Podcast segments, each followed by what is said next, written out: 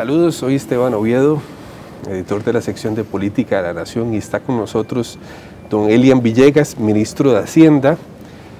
Tres días después de que el gobierno selló un acuerdo con el Fondo Monetario Internacional para equilibrar las finanzas públicas y para acceder a un financiamiento eh, que sería entregado a lo largo de tres años. Sí. Dueña, explíquenos primero eh, por qué es necesario haber acudido al Fondo Monetario. El Fondo Monetario para Costa Rica nos viene a ayudar mucho en todo lo que tiene que ver con la imagen del país, con la credibilidad del país. Nosotros tenemos un problema de cara eh, hacia los mercados internacionales y eventualmente los nacionales, y es que precisamente como los procesos de transformación, los, los procesos en que está involucrado el tema fiscal se vuelven tan complejos, eso acarrea que exista una eh, incertidumbre importante asociada a los mismos. Entonces cuando nosotros hablamos de que vamos a llevar adelante un proceso de ajuste fiscal cuando hace apenas menos de dos años se había dado otro, eh, se hace complejo para los mercados tratar de eh, creerle a Costa Rica que eso va a ser posible. Entonces, en la medida en que contemos con una organización como el Fondo Monetario Internacional aportándonos credibilidad, eso se vuelve muy importante. Ahora, si de la mano de la credibilidad, del apoyo técnico, va además una cantidad importante en crédito, pues se vuelve todavía mucho más importante. Pero en todo caso aquí hay que tener claridad en un tema y es que lo importante en nuestra relación con el fondo no es el dinero. Aquí estamos hablando de 1.750 dólares a lo largo de seis años. Millones de dólares. Eh, sí, perdón, 1.750 millones de dólares a lo largo de eh, tres años. Esos son 600 millones por año. Eh, para decirle algo, el día de hoy en la subasta eh, tuvimos una subasta de más de 200 millones de dólares en colones, pero más de 200 millones de dólares. Entonces, el, el tema de fondo no es ese, el tema de fondo no tiene que ver tanto con el monto en dólares que está aportando, es la credibilidad ante los mercados internacionales en el sentido de que el programa de ajuste en primer lugar es un programa cierto, es un programa, es un programa técnicamente bien hecho. Que lo que se dice que va a dar ese programa, si se sigue de forma adecuada, es lo que va a generar. Es decir, que ahí no hay duda. Si lo dice el fondo, es que va a dar e-, ese, ese porcentaje, ese monto que señala el fondo. Y en la medida en que los mercados internacionales consideren que eso está bien, eso nos va a ayudar en los mecanismos de financiamiento, nos va a ayudar a bajar las tasas de interés. Y si podemos bajar las tasas de interés, entonces eso nos va a ayudar muchísimo también a poder recobrar el control sobre el presupuesto, porque en este momento tenemos un presupuesto que prácticamente la mitad se nos va en servicio de la deuda y nosotros ocupamos disminuir sensiblemente eso. Permítame hacer una pregunta eh, precisamente sobre el comportamiento de los mercados. En los últimos años, si yo no me equivoco y usted me corrige, el porcentaje de deuda externa aumentó en relación con el porcentaje de, deuda interna. Creo que pasamos de un 25 a un 30% aproximadamente. En, este momento tenemos un porcentaje bajo de deuda interna, relativamente bajo. Pero ¿hasta cuánto porcentaje podríamos llegar de deuda externa para aprovechar condiciones de interés que están mejores afuera que adentro sin perder de vista el riesgo del tipo cambiario, verdad? Sí, eh, hemos tenido la ventaja en los últimos años, además que el riesgo cambiario ha sido relativamente eh, bajo, o más, más que el riesgo, la, evolución del tipo de cambio no ha sido eh, muy violenta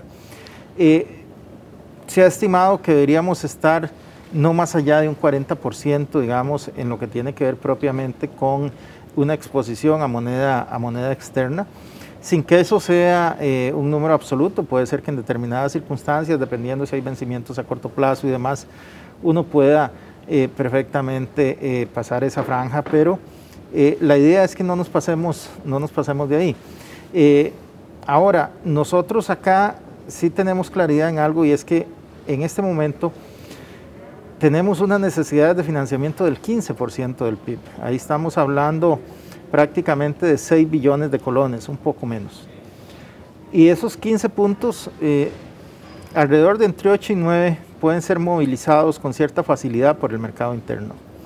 Ya más allá de eso, implicaría un ejercicio muy fuerte para este mercado nuestro, este mercado costarricense, y sería una absorción de fondos que deben ir más bien al sector privado a potenciar los esfuerzos de crecimiento económico del país. Entonces, desde ese punto de vista, en la medida en que nosotros, este mercado interno, podamos reducir la cantidad de dinero que tenemos que tomar de ahí es mucho mejor. Ahora, si hay que tener claridad en una cosa, lo que no hay que hacer es reducir lo que tomamos por este lado y sustituirlo enteramente por algo que tomamos de otro lado. Hay que buscar cómo vamos reduciendo el esfuerzo eh, de financiamiento del país y que se traslade más bien a un esfuerzo de reducción del gasto público. Y ahí es donde entra precisamente este programa con el fondo. Este programa con el fondo lo que hace es sustentarse en reducción del gasto público.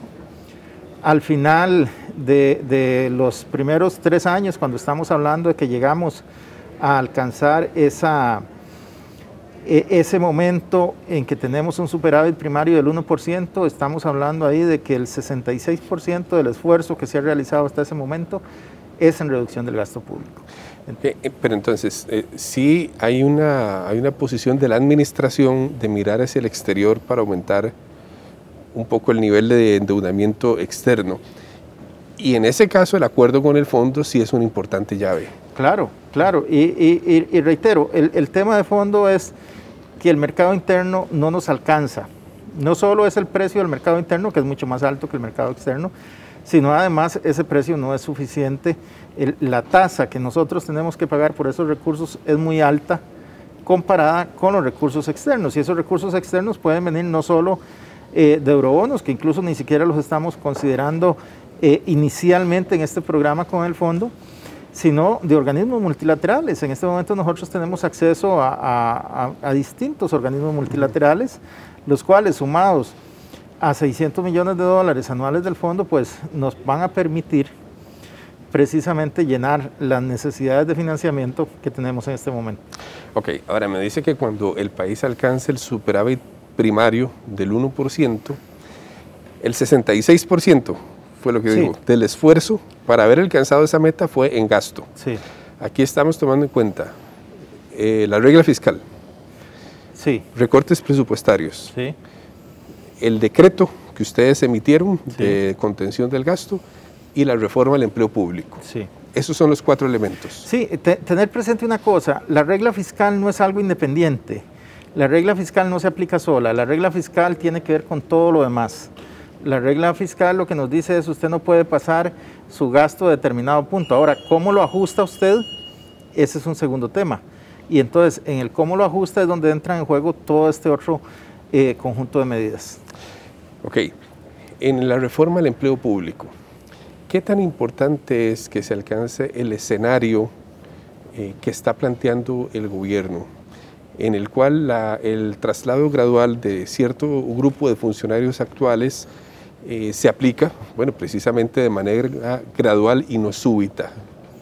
Creo que eso es importantísimo, porque si lo hacemos de una sola vez va a tener un impacto directo en las cuentas fiscales y no solo este año, también va a ser en las sucesivas, porque desde este año empiezan con, un salario nuevo y mucho más alto y eso usted lo tiene que trasladar a los años que siguen. Entonces, no es un golpe de una sola vez, sino que eh, se repite durante los años siguientes y entonces al final terminaríamos con una situación realmente muy complicada. Ok, ahora vamos a la parte de de ingresos. En ingresos tenemos básicamente eh, el impuesto a la lotería, a los premios de la lotería, tenemos la reforma al impuesto a las casas de lujo, tenemos la introducción del sistema de renta global. Renta global, No sé si se me escapa uno. Eh, los otros vienen por el lado de exoneraciones. Ah, ok, exoneraciones en la tasa de impuesto de ganancias de capital. Eh, eliminación de, de, la no sujeción al salario escolar. Eh, impuesto a las remesas. Impuesto a las remesas. Ok, bueno, si, uno observa el panorama, los temas que pudiesen, pudieron ser más polémicos en el pasado quedan fuera. El IVA y transacciones bancarias. Sí. ¿Por qué se ha decidido sacarlos? Eh, precisamente por lo que usted señala, generaron mucha polémica y no estamos en un escenario donde eh, se quiera generar ese tipo de polémica, sino que lo que queremos es avanzar lo más rápido posible con un proceso de ajuste fiscal. Ahora, eso no quiere decir que los que estamos trayendo eh, ahora no vayan a estar exentos de polémica, la van a tener. Pero a partir de eso tenemos que generar la construcción política necesaria para poder avanzar. Y sobre todo, ¿por qué se dejaron afuera aquellos y se introducen estos otros? Bueno, porque dentro de un escenario donde hablar de impuestos siempre es negativo, ¿verdad? Porque a nadie le gusta que le quiten una exoneración, que le cobren un impuesto adicional, etcétera. Eh, nos pareció que en ese análisis lo que estamos trayendo a la mesa es menos negativo y se puede construir con más facilidad sobre esto que aquellos que dejamos por fuera. Ok, veamos algunos, algunos ejemplos. E, es importante para, para que usted lo exponga la posición de ustedes sobre este tema. Eh, renta global. El umbral entonces a partir del cual ahora se mide no va a ser mensual, sino anual. Luego es sobre todas mis rentas, las que una persona tenga.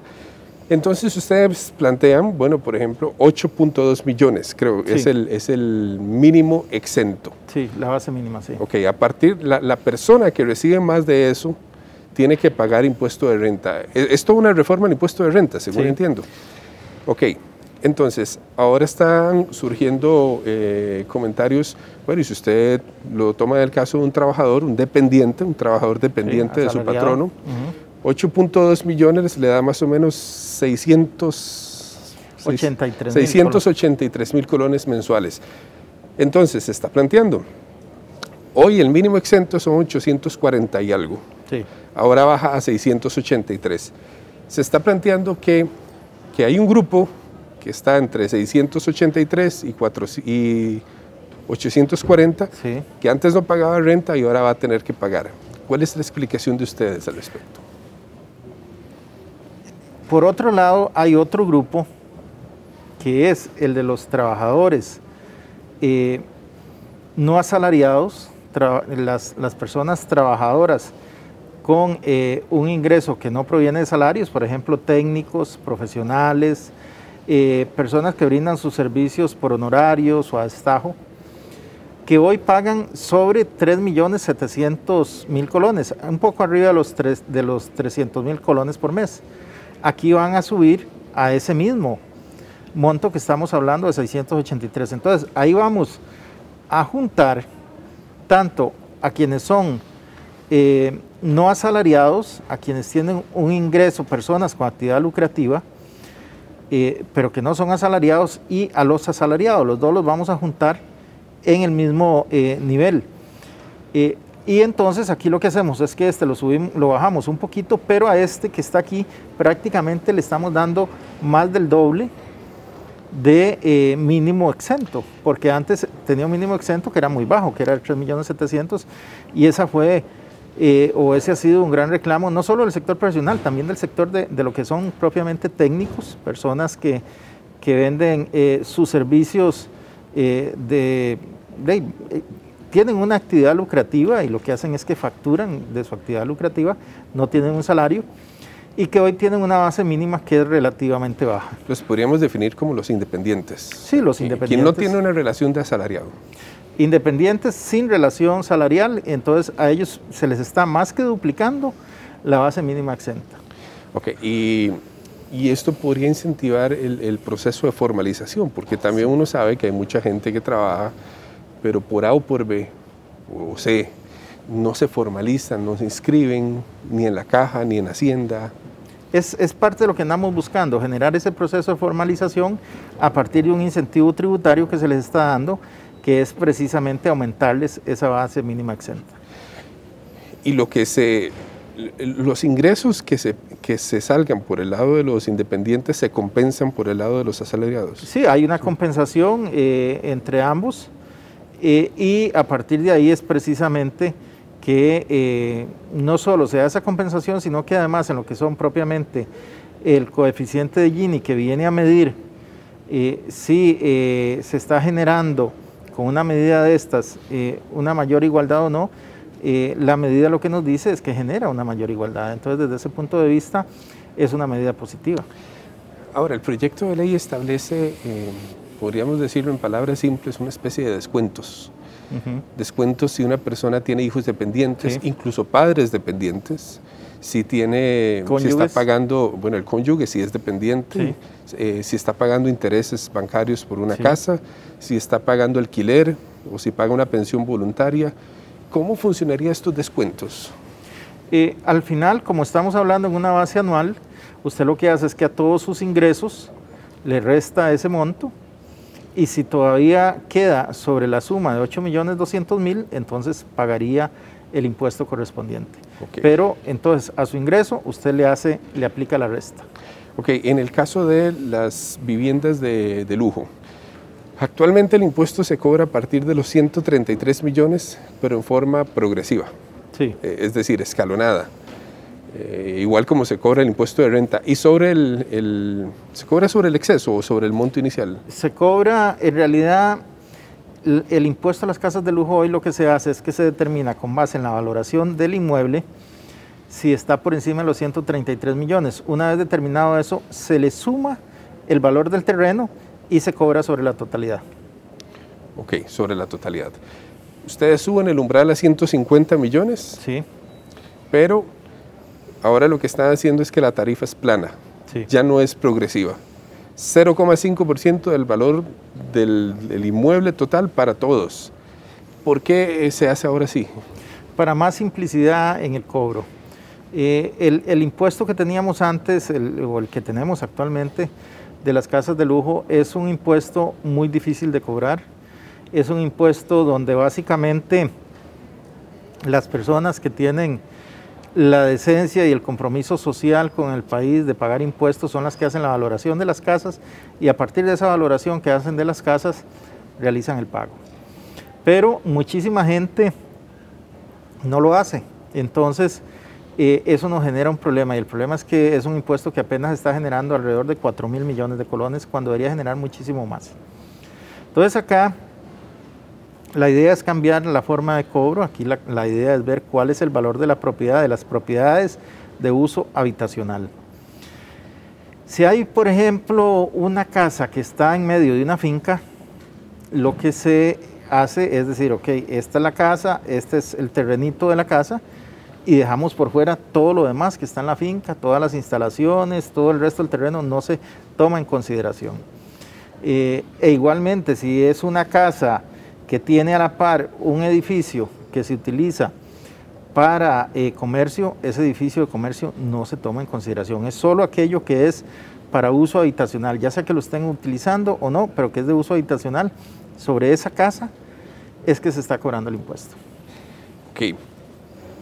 Bueno, el impuesto de los, premios de la lotería me parece que es bastante claro, ¿verdad? Es 25% para todos aquellos que estén encima del 225 mil colones. Bueno, el ahí será... digamos, en lotería eh, hay que entender eso y, eh, porque es importante. Puede ser que una persona eh, pegue un pedacito de un premio en décimos y el premio es de, de 50 mil colones. Bueno, eso lo que quiere decir es que el premio entero es de 500 mil.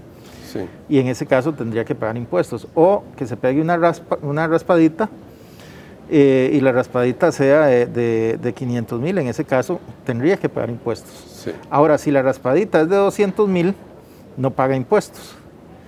Y si eh, estamos hablando que el pedacito de lotería, el entero, paga 200 mil, tampoco pagaría impuestos porque es por encima de la mitad del salario base, que en este momento anda un poco arriba de los 400 mil, el, salario base que se está utilizando en este caso concreto. Sí, y lo que he escuchado son críticas de que esto lo que va a incentivar son las, las loterías ilegales, ¿verdad? Que sabemos que existen en el país. Bueno, en este momento la verdad, dos cosas. Eh, el impuesto no existe y las loterías ilegales existen y muy fuertemente. Pero además, a la par de este impuesto, lo que se está promocionando es un proyecto de ley que ya existe en la Asamblea Legislativa, que ya está en la corriente legislativa y que lo que viene es a reprimir las loterías ilegales. Entonces nosotros lo que esperamos es que se aprueben ambos proyectos, de forma tal que eh, lo que es propiamente el sistema de loterías ilegales se convierta en algo abiertamente prohibido y por tanto eh, pues la Junta de Protección Social se convierta en un ganador de una ley de ese tipo. El Fondo Monetario, según entiendo, hizo sus evaluaciones. Tiene expertos de altísimo nivel y entiendo que analizó uno por uno el rendimiento de estos proyectos. ¿Es así? ¿Qué tanto los analizó cada uno? Sí, sí, claro, todos los analizó, todos los analizó, este, tiene sus expertos tributarios en algunas eh, cosas de estas, incluso eh, se hace acompañar por expertos del Banco Mundial, dependiendo de lo que estemos hablando, y a partir de ese análisis es que se llegan a las conclusiones de los rendimientos de cada uno de estos proyectos. Don Elian, ¿qué tan cerradas están las cuentas? Para alcanzar ese 1% del superávit primario en el 2023, ¿qué tan cerradas están? ¿Hay un colchón en, este paquete de medidas? ¿Hay un colchón? Eh, no, Esteban, aquí no tenemos colchón, porque hay que, hay que entender que la situación política eh, y social nuestra eh, pues es un poquito complicada en términos de, de, pensar que tenemos en banca cuatro o cinco medidas que van a entrar en el caso de que alguna de las que tenemos aquí no nos funcionen. Eh, nosotros pensamos que las medidas que están ahí son medidas eh, socialmente aceptables, políticamente eh, aceptables, teniendo sí la suficiente apertura por parte del Poder Ejecutivo para que si hay que modificar alguna, si hay que trabajar en alguna de esas medidas para que lo hagamos de la mano de los diputados y diputadas y a partir de ahí podamos sacar una medida que sea eh, eficiente en los términos que la diseñamos con el fondo, pero a la vez que sea social y políticamente aceptable. Ok. En la conferencia de prensa, cuando se anunció el acuerdo, hubo mucha insistencia de la prensa en el sentido de, bueno, vea lo que ha costado eh, conseguir acuerdos políticos desde que se pasó la reforma fiscal. Incluso las, las calificadores siempre señalaron el principal problema de Costa Rica es su incapacidad de ponerse de acuerdo consigo misma. Eh, bueno, ¿qué, ¿qué, va a pasar si, si los diputados no aceptan una medida, dos medidas, tres medidas? Vienen las elecciones, ya hay algunos haciendo campañas de no más impuestos eh, radicalmente. ¿Qué pasaría si no se acepta una, o dos, o tres? Bueno, creo que aquí es importante reiterar que esta propuesta es fundamentalmente de gasto, es una propuesta un 66% fundada en gasto. A partir de ahí, creo que cualquier partido político, cualquier líder de este país que pretenda gobernar el país tiene que tener claridad en que este problema eh, fiscal nosotros tenemos que superarlo. Y nosotros eh, como gobierno estamos asumiendo el costo de presentar una propuesta por segunda vez. Es decir, imagínense el, costo político de haber presentado la primera vez fue muy alto, fue, fue duro. Eh, y a pesar de eso venimos y lo presentamos una segunda vez, una propuesta de un plan que deja el 1% del superávit primario en el 2023. Recordemos que nosotros entregaremos al gobierno de la República, si Dios nos lo permite, el 8 de mayo del 2022. Es decir, año y medio después estaría ese superado el primario. Es decir, aquí no estamos pensando en algo eh, de patear la bola y decir llegué a mayo del 2022. No, estamos pensando en un proyecto de mediano y largo plazo. Y entonces, cualquiera que vea este programa con la seriedad que lo ha visto el fondo, creo que llegará a una conclusión en el sentido de que es importante eh, aprobarlo, que hay que empujar para que salga lo más positivamente posible eh, esta, esta propuesta que hemos eh, planteado y que ha sido aceptada por el Fondo Monetario Internacional y precisamente para todos esos partidos y esos líderes que pretenden gobernar el país, esta es la vía que nos garantiza el ajuste fiscal que estamos necesitando. Si nosotros eh, decidimos, porque no nos gusta un impuesto, no nos gusta un proyecto, lo dejamos de lado, pues eso nos va a meter en un problema y es que no nos va a dar el ajuste que estamos requiriendo para llegar al 1% en el 2023 o para llegar al 50% en el 2035. Ahora, ¿será el ajuste que tenemos ahí del agrado de todos los sectores? Probablemente no. Probablemente usted reúne a cinco personas y las cinco van a tener algunas ideas distintas respecto al ajuste. Eh, Ahora, lo que nosotros andamos buscando es un ajuste que sea aceptable por la mayoría de los sectores y creo que en ese sentido lo que tenemos ahí eh, tiene la virtud de no contener una serie de disposiciones que sabemos que sí serían eh, de, no aceptación por mucha gente. Por ejemplo, ahí nosotros no estamos incluyendo nada de IVA. Eh, si bien viene el impuesto a casas de lujo, no viene impuesto a bienes inmuebles, no viene impuesto a las transferencias, no viene privatización de empresas, entre otros, ¿verdad? Ok, ahora, pero incluso, ahora usted menciona que, bueno, que es que está recargada en el gasto. Bueno, vamos al lado del gasto. ¿Por qué debería eh, los sindicatos, por ejemplo, obviamente se van a oponer a la reforma al empleo público? Este, ¿Cuál es la labor de convencimiento de la necesidad para la población en general de hacer estos ajustes en el gasto? Estos ajustes en el gasto son muy importantes porque nosotros tenemos que convencernos de que hoy tenemos un Estado que funciona, que nos da una serie de servicios que a mucha gente le genera empleo. Ese Estado hay que financiarlo, pero llega hasta un monto determinado donde más allá de eso no podemos pasar, porque si no, no vamos a poder financiar nada. Nosotros debemos tener claridad en que ese Estado tiene que ser viable financieramente.